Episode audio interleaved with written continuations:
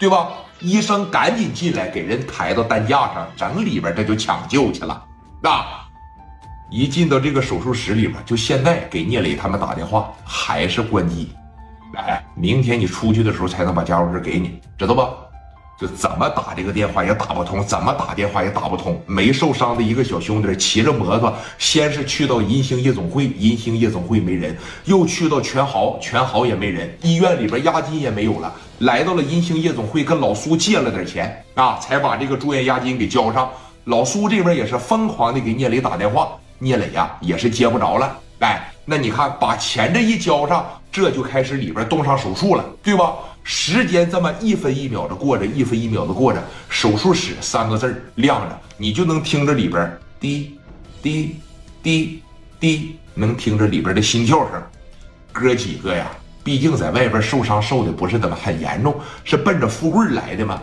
没有说真正奔着他们来，有的脑袋上缝几针，身上缝几针，在外边都在那等着富贵。那经过了说得有八九个小时，有说来到白天了。手术室三个字啪嚓这一下子绿了，紧接着呢，人就推出来了。你记着这么一句话：那医生从里边出来了以后，往往就是三句话：谁是家属啊？手术很成功，或者是我们已经尽力了。公屏上告诉我对不对？公屏上告诉我对不对？谁是家属啊？啪嚓过去一趟，手术很成功啊，要不就是我们已经尽力了。这一出来，啪嚓给医生这手就拉住了。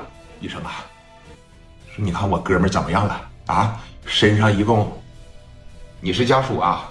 我不是家属，我我我算是他家属吧。说你看，啊，手术很成功啊，全身一共二十二处刀伤，呃，这个没什么挺严重的地方，没什么挺严重的地方。说白了，没砍要害上。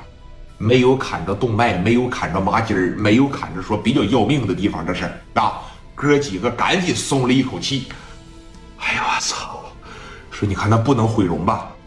毁容毁不了，没砍脸上啊，但是脖子上有一刀，包括这个耳朵后边这里有一刀啊，但是身上基本上是满了。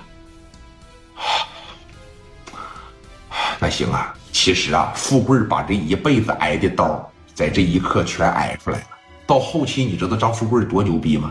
那都得是小霸王高泽健那个劲头的啊，啪嚓，小衣服一脱了，怎么的？看看我这满身的刀伤，咔嚓把手这一伸出来，就这一个手拿着大左手，就跟左帅一样，一个手哐哐就开干，这就是后期的富贵啊！但是现在病人非常虚弱，我们必须得送到这个 ICU，行啊，送到 ICU 没事，抓紧时间，说押金交上了吗？交上了，那绝对是够用，你赶紧去吧。当时把人说，你看这一推进去吗？来，送进里边观察了，眼瞅着这个太阳是越升越高，是越升越高。这一会儿给磊哥打电话，磊哥还是没有接。哥几个好好的在拘留所里边睡了一觉。一等到第二天的时候，磊哥醒了，一醒正是上午九点多，不到十点钟，在那个小看看里边吃了点早饭，然后聂磊上去。为啥这么半天没开机呀？在楼上和郑黎明俩人聊天，聊了又得一个多小时，这就到中午了。